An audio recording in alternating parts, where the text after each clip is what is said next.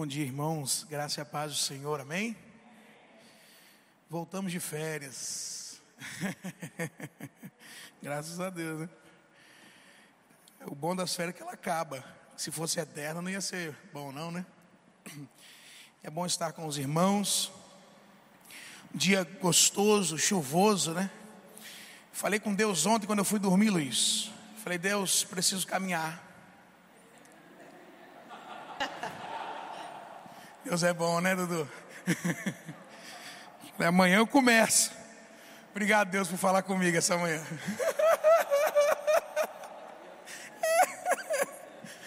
Obrigado. Deus olhou para mim e disse: Não precisa, meu filho. Amém. É muito bom, muito bom estar com os irmãos. E eu quero falar hoje sobre um tema que vem percorrendo a nossa vida e os nossos dias, bem atual. Eu quero falar sobre o dilema da aculturação cristã. O que seria o dilema da aculturação cristã? A aculturação é o processo de modificação cultural. A aculturação, ela se dá através da modificação ou até mesmo da fusão de culturas. E para falar sobre isso, eu gostaria que você abrisse comigo a sua Bíblia em Daniel, capítulo 1. Daniel, capítulo 1. Leremos do versículo 1 ao versículo 7. Pularemos apenas o versículo 5, só para ganhar um pouco de tempo. Daniel capítulo 1, versículo 1 ao versículo 7. Pularemos apenas o versículo 5. Eu estou lendo na tradução NVI, e diz assim: No terceiro ano do reinado de Jeoaquim, rei de Judá, Nabucodonosor, rei da Babilônia, veio a Jerusalém e a sitiou. E o Senhor entregou Joaquim, rei de Judá, nas suas mãos e também alguns dos utensílios do templo de Deus. Ele levou os utensílios para o templo do seu Deus, na terra de Sinear, e os colocou na casa do tesouro do seu Deus. Depois, o rei ordenou a Apenaz, chefe dos oficiais da sua corte, que trouxesse alguns dos israelitas da família real e da nobreza jovens sem defeito físico, de boa aparência, cultos, inteligentes, que dominassem vários campos do conhecimento e fossem capacitados para servir no palácio do rei. E deveria ensinar-lhes a língua e a literatura dos babilônios. Entre esses estavam alguns que vieram de Judá: Daniel, Ananias, Misael e Azarias. O chefe dos oficiais deu-lhes novos nomes a Daniel deu o nome de Belstazar, a Ananias, Sadraque, a Misael, Mesaque, e a Azarias, Abednego. Irmãos, um pouquinho rouco aqui, desculpa, tem que pedir perdão, né? É que ontem nós tivemos um culto aqui, eu e ela, aí eu acho que eu me empolguei um pouco. Fiquei cantando muito e garganta se foi. Mas olha só, nos tempos antigos eram tempos de guerra. Povos que viviam para dominar outros povos. Alguns povos eles não plantavam nem colhiam, eles apenas se preparavam e roubavam dos outros povos o que eles plantavam e colhiam. Eram povos dominadores. Isso acontecia nos tempos antigos bíblicos. E aconteceu com o povo de Israel, que o povo da Babilônia o dominou, assim como Deus havia dito que aconteceria. Um, um, uma, uma, como é que fala? É, uma estratégia do povo antigo é a seguinte: ele pega os mais inteligentes daquela nação, os príncipes, aqueles que tinham estudos, jovens que pudessem ser moldados, tira daquela nação, leva para sua capital e faz desses jovens o seu povo. Porque quando você modifica a cultura de um povo, você tira dele a identidade.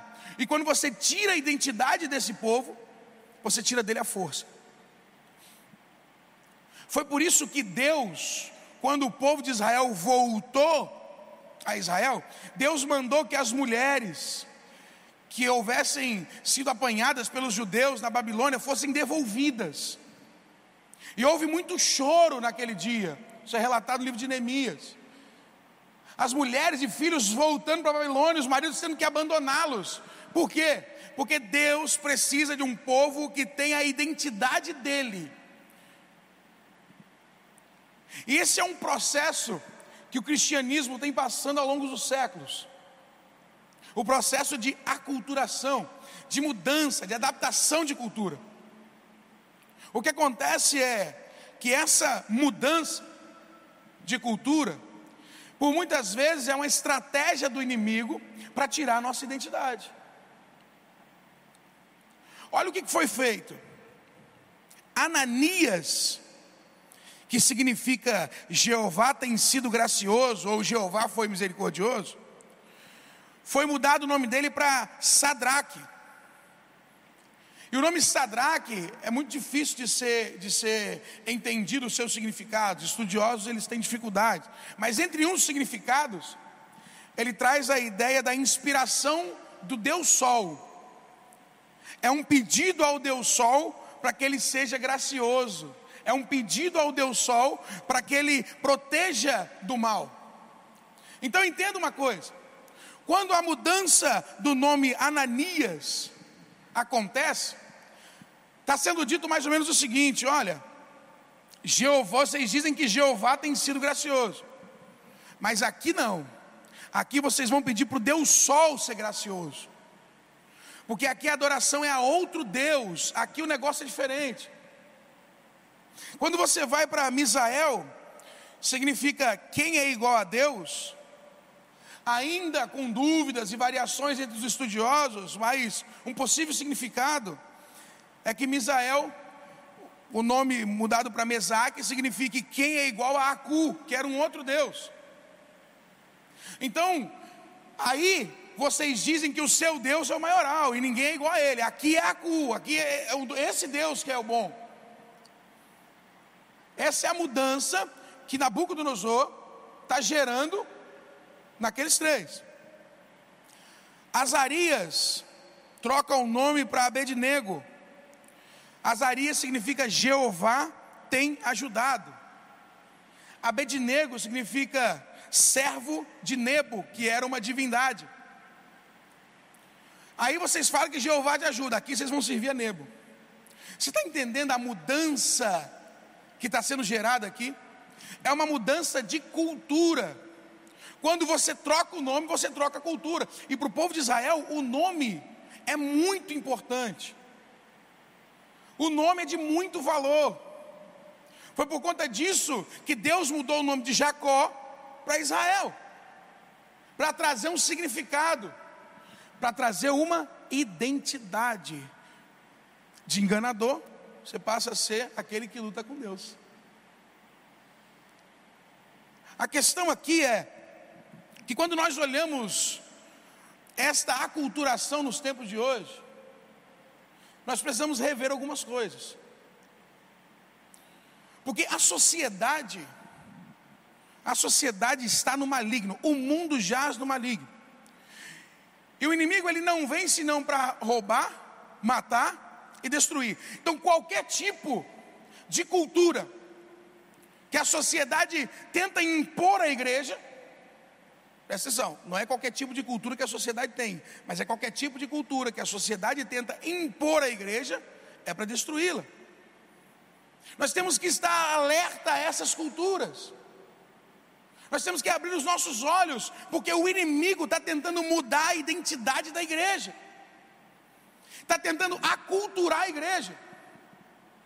Como isso? Eu vou mostrar isso nesses nomes. Misael, quem é igual a Deus? Aí eles mudam e falam assim: quem é igual a Cu? O que é interessante é que a sociedade hoje atribui o sucesso dela a ela mesma. Hoje é assim: você é capaz, você consegue, você chega lá. Eu estava no rádio, eu ouvindo rádio, o rádio é uma coisa interessante. Eu estava ouvindo rádio no meu carro, porque ele não tem som Bluetooth, fazer o quê, né? E aí começou um, uma música lá. e a rádio era cristã, né? Rádio cristã. A música começou assim. A mulher na música falava assim, eu não sei de quem é. Ela falava assim: só quem tem raiz aguenta o que eu aguentei. É, é, é cristão, a música é, fala que é louvor, né? Só quem tem raiz suporta o que eu super, suportei. Só quem tem raiz chega onde eu cheguei. Eu falei, mas gente, que Deus esse negócio. A mulher estava se engrandecendo no louvor. O louvor foi feito para engrandecer a Deus. E ela estava se engrandecendo. Falou assim: Olha, eu sou boa. Eu sou forte, que eu aguento. E Paulo chega para Deus e fala assim: Eu fraco, Senhor, eu sou fraco. Ele falou assim: Olha, meu poder se aperfeiçoa na sua fraqueza. Nós estamos perdendo a noção disso, a noção de que ninguém é igual a Deus. Ninguém. Deus, Ele é santo, Ele é perfeito, ninguém se compara a Ele, o homem quer se comparar a Deus. A ponto de eu já ouvi um pregador, esqueci o nome dele agora, mas eu, eu falo que eu não tenho esses negócios não. Ele está na internet, está lá o vídeo lá. Ele falou assim: que se Jesus estivesse no lugar de Adão, ele pecava. Só que Jesus esteve no lugar de Adão. Paulo vai dizer que Jesus era o segundo Adão e não pecou. Não pecou, a Bíblia diz isso. O homem ele, ele se relaciona tanto com Deus que ele está achando que ele é um igual a Deus, ou que Deus é igual a ele. Ou ele se eleva ou ele abaixa a Deus. É porque a sociedade, ela tem dito que nós devemos nos empoderar de nós mesmos. Parece que é Deus que nos serve, não nós que servimos a Ele. Porque a partir do momento que eu estou com Deus, Ele vai me dar tudo, Ele vai me proporcionar tudo. A partir do momento que eu estou servindo a Deus, a minha vida tem que ser perfeita e cheia de coisas que Ele vai me dar. Quando eu era criança, eu achava que Papai Noel era Deus. Eu falei, Deus é Papai Noel, porque Ele dá as coisas. E é bem velho. Eu falei, ah, deve ser Deus. cabeça de criança, né? É porque é a ideia de que Deus, Ele só dá, dá, dá, dá, dá. Tinha um ditado que falava assim: Venha a nós e o vosso reino nada, né? É isso que a sociedade está querendo fazer com a gente, da gente achar que somos iguais a Deus. E isso, filosofia, é o ponto disso.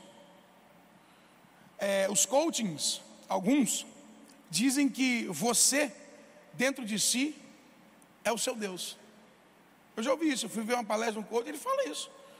Você é um pequeno Deus. Você tem um domínio da sua vida. Eu falei, rapaz, já estou crucificado com Cristo, agora vivo não mais eu, mas Cristo vive em mim, está por fora. Comigo não funciona esse negócio, não. Ninguém é igual a Deus. Não deixe a sociedade mudar isso. Ninguém é igual a Deus. E aí, você parte para Azarias, que significa Jeová tem ajudado. E é só Ele que tem ajudado. Lá em Ananias também, significa Jeová tem sido misericordioso. Entenda uma coisa: tudo o que nós conseguimos, aonde nós chegamos, o que nós fazemos é porque o Senhor teve misericórdia e porque o Senhor nos ajudou. Foi isso que Josué fez. Botou uma pedra e disse: Ebenezer, até aqui tem nos ajudado o Senhor, porque nós não temos capacidade, se não dada por Deus, para fazer nada. Mas a sociedade, ela está aí na contramão disso daí. Ela quer mudar o nosso pensamento dizendo que nós somos fortes e com a força do nosso próprio braço nós conseguimos. E aí vem a vaidade, da vaidade o pecado. E nem se fala mais em pecado. A sociedade quer mudar a igreja e dizer que não há pecado. Não tem pecado. Por que não? É, é, tem uma tal de hipergraça agora acontecendo. Agora não, já tem um tempo já. Não tem pecado. E onde abundou o pecado, superabundou a graça. Olha o que, que as pessoas estão falando. Aí não fala mais de pecado. Não pode falar que, que fornicação é pecado. Porque se um casal de namorados faz sexo, isso é da conta, da conta deles. Não é da conta de ninguém. Isso é problema deles, eles estão se resolvendo, isso é pecado. Isso é pecado. Pecado gera separação entre Deus e os homens. Pecado vai para o inferno. Casal de namorados que está fazendo sexo, porque a sociedade determina isso. Está namorando, está em pecado, vai para o inferno. Olha, o adultério é pecado. A mentira é pecado. A sensualidade é pecado. Só que a sociedade coloca isso tudo aí na nossa cara, dizendo que não tem nada a ver. Meu Deus, quanta foto sensual com, com um texto bíblico. A sensualidade é pecado. Eu que sou um cara bonito, esbelto, bem definido, não fico mostrando minha definição. É. Tirando fotos sensuais. A sensualidade é pecado, mas ninguém está vendo isso, porque a, a, a sociedade está aculturando a igreja. E aí, o que, que acontece? Deixa eu falar o que acontece no mundo dos jovens. É porque o jovem não acorda cedo de jeito nenhum, né? Com das 8 horas, quase. Vamos ver gravado depois. Deus vai pegar vocês. Deixa eu falar o que, que acontece. Acontece que nós, cristãos, estamos lá no Instagram, Facebook nas outras redes sociais, curtindo sensualidade. Nós estamos ali, meu Deus, que mistério, né, Daniel? Nós estamos ali, a gente vê uma, uma cantora sensual, fazendo dança sensual, fala, ai que lindo. Curte, isso é pecado. E você está curtindo o pecado. Você está compartilhando o pecado. E eu estou falando nós, porque eu vejo os jovens fazendo isso. Eu falei, gente, como é que essa pessoa pode curtir isso e falar que é cristão? Isso é pecado. Não, mas a, a sociedade está neutralizando. A sociedade está abafando a nossa cultura. E a gente está deixando de, de, de identificar pecado como pecado. Porque todo mundo faz. Dá uma zapiada lá no Instagram. Seu filho, seu sobrinho, vê o que ele está curtindo. Vê o que ele está compartilhando. Vai lá, olha o que os adolescentes estão fazendo. Sabe por quê? Porque um, um homossexual, ele posta um vídeo dizendo que tem que se assumir, que não sei o que, que não sei o que, é, é, é, a verdade dele, é problema dele. E aí é o seu filho, é o seu sobrinho, está lá curtindo. Isso aí. Isso aí, parabéns. Que corajoso que você é. Mas está aqui dentro.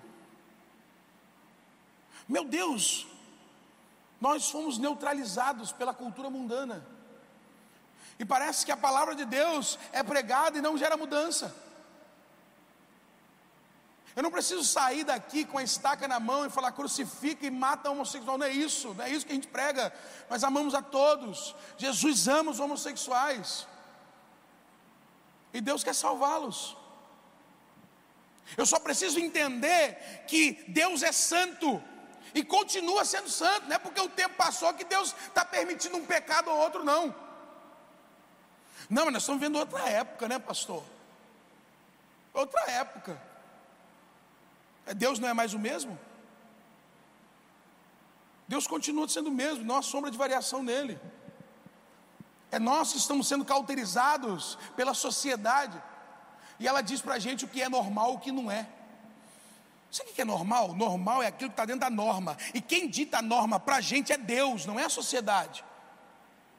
As normas que nós seguimos são as normas de Deus, são os mandamentos de Deus, são os princípios de Deus. Eu vi um padre dando uma explicação, até interessante, até interessante. Foi perguntado a ele, é, uma, uma, uma, moça da paróquia dele perguntou a ele o seguinte: e, e a idolatria? O que, que o senhor pode dizer? Porque a Bíblia diz que não devemos adorar imagens. E ele foi e falou assim: olha, A Bíblia diz que não devemos adorar imagem, e nós não adoramos, ele disse isso. Nós veneramos. Aí a pergunta dela continua: Mas se a Bíblia fala para não fazer imagens, por que, que a gente faz? E ele explicou que eles veneram as imagens. A Maria tem um outro nome que é dado, que eu não lembro agora, que eles fazem com Maria, mas não é, adora, não é adoração, não é idolatria. E ele disse o seguinte: ele falou assim: Ora, no Antigo Testamento, Deus fez imagem de querubins e serafins para colocar na arca. Então, se Deus fez imagens, nós também podemos fazer. Falei, ah, beleza. Se Deus mandou Josué matar todo mundo, nós também podemos matar. Se Deus mandou apedrejar uma criança que eu desobedeço, pai, nós também podemos apedrejar. É essa a ideia. O que, que Satanás disse para Eva? Ele disse a palavra de Deus, falou, não, mas Deus falou isso por causa disso e disso. Psh, bobeira. O inimigo ele quer ludibriar. Ele quer modificar a nossa cultura, sabe para quê? Para que nós perdamos a identidade de cristão. A gente deixa de ser cristão. Sabe qual é a visão de cristão que o Oriente tem do Ocidente? Você não vai acreditar. Eu fiz o curso Perspectivas e, e eles mostraram isso. O, o Oriente, o Oriental, ele entende cristão. Olha a referência: Neymar. A referência do cristão. Nós estamos bem representados no Oriente. É, bem representado. 50 Cent, sabe quem é 50 Cent? É um rapper americano. Falei, 50 Cent, vocês estão de brincadeira. Falei, é eles acham que o 50 Cent é, é representação de cristão. O cara é um rapper que nas suas músicas é só promiscuidade. Mas ele é cristão, né, gente? Ele vive num país cristão. Você está entendendo? Como é que o mundo está modificando a cultura? Como é que está destruindo aquilo que Deus ordenou? O que não dizer, o mundo, ele está aí cheio de ideias. Nós tivemos aqui um encontro de casais, eu e ela. Pastor Mazinho falou, não separa, casamento, é, é criado por Deus, a gente lutando casamento, porque o, o mundo está falando assim, nem casa. Para que casar? Não tem por que casar, junta. E outra coisa, se der certo, se der certo, continua, se não der certo, separa. Casa de novo. A minha Bíblia está escrito que Deus abomina, Deus odeia o divórcio. Deus odeia o divórcio. Deus não gosta Ninguém gosta. Não é bom para ninguém. Hora de acordar. Não é bom para ninguém. O divórcio é algo que não foi criado por Deus. O casamento, sim. O divórcio, não. Mas e aí, pastor? Tem um monte de gente divorciada da igreja. Ué, vai, não peques mais. Se agarre em Deus. Porque se eu não acreditar que Deus pode restaurar o meu casamento, se eu não acreditar que Deus não pode dar força para mim continuar casado 40 anos, 50 anos, igual o irmão ontem disse, eu vou acreditar que Deus pode fazer o quê?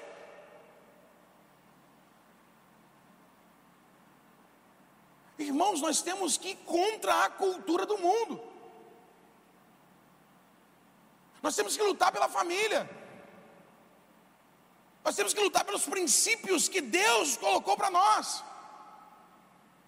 Mas em contrapartida, nós estamos deixando nos amoldar para esse mundo. Aí sabe o que eu penso? Eu penso o seguinte, eu tenho pensado isso há muito tempo. Eu, onde eu vou, eu não vejo pastores de 29 anos. Eu não vejo. Eu tenho 29 anos, eu não vejo pastores de 29 anos. Não estão formando pastores. A formação de pastores, ela é pequena em relação ao tanto de igreja que tem. E os pastores mais velhos estão morrendo. Quem é que vai lutar pela verdade do Evangelho daqui a 20 anos? Quem é que vai lutar? Porque está se deixando aculturar pelo mundo. Sabe quem é que vai lutar? As militâncias. Porque o mundo tem militâncias e essas são fortes. Sabe o que vai acontecer se nós não abrirmos os nossos olhos? Daqui a 10 anos, vai ter um transexual em cima do púlpito, dizendo o que Deus diz ou não diz. Numa igreja tradicional. É, esse é o caminho do mundo, irmãos. Não se assuste. Esse é o caminho do mundo. Agora é hora de levantar e continuar pregando aquilo que Deus mandou pregar. Continuar falando aquilo que Jesus mandou. Continuar alertando aqueles que estão em crescimento que eles precisam obedecer a palavra de Deus. E como diz Paulo, não se amoldem ao padrão deste mundo, mas transformai-vos pela renovação do vosso entendimento. Como é que vai se aprender o que é pecado e o que não é, se não se prega mais sobre pecado? Enquanto você dentro de casa não fala de sexo com seu filho porque ele tem 12 anos, ele está enfiado na pornografia e ouvindo um professor dele homossexual falar que sexo anal é bom. A gente está se calando e deixando o mundo trazer a cultura para aqueles que estão crescendo aqui dentro.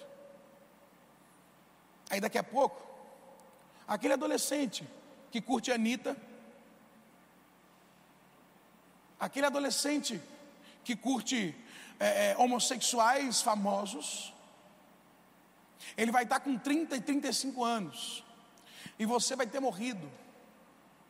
E eu vou ter morrido. Não sei. E aí ele vai chegar no púlpito e falar assim: ah, gente, o que que tem? Vamos deixar ele pregar. Só porque ele fez mudança de sexo? Nada a ver. A gente convive com isso há tanto tempo. O povo fala assim: é verdade, né? Vou deixar ele. Essa é a dura realidade de uma igreja que se omite em pregar os princípios de Deus. É por isso que nós pregamos os princípios de Deus. É por isso que nós falamos o verdadeiro Evangelho. É por isso que a nossa cultura é cristã e não mundana. Irmãos, aqui se aprende a palavra de Deus. O sete é um instrumento de conhecimento. E como é bom quando o povo tem conhecimento.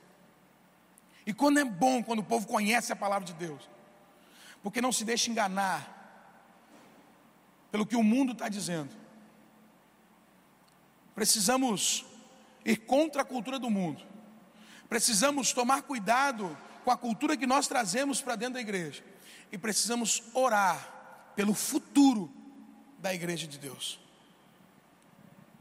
Esse é o dilema que nós estamos vivendo hoje, neste momento. Isso é o que a sociedade nos traz hoje. E é o que a sociedade trouxe para Israel. A Bíblia tem todas as respostas para a honra e para a glória de Deus. Pai, eu quero te agradecer por esta manhã. Eu quero te agradecer por este culto.